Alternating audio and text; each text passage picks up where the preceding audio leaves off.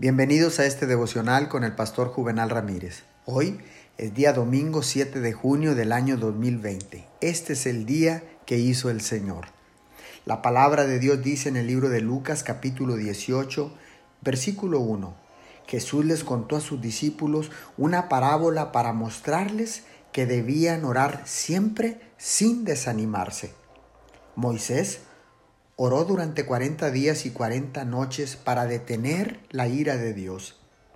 Su ejemplo es un aliento para la fe actual en estos momentos de crisis.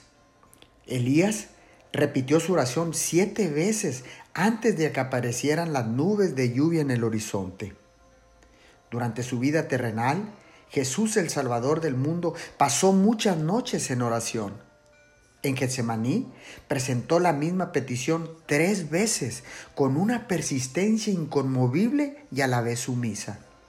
Eso clamó a cada parte de su alma y de su ser y produjo lágrimas y sudor de sangre.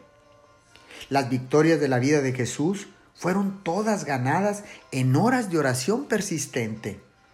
Él enseñó, mediante el ejemplo, la importancia de la, oración constante. Oremos.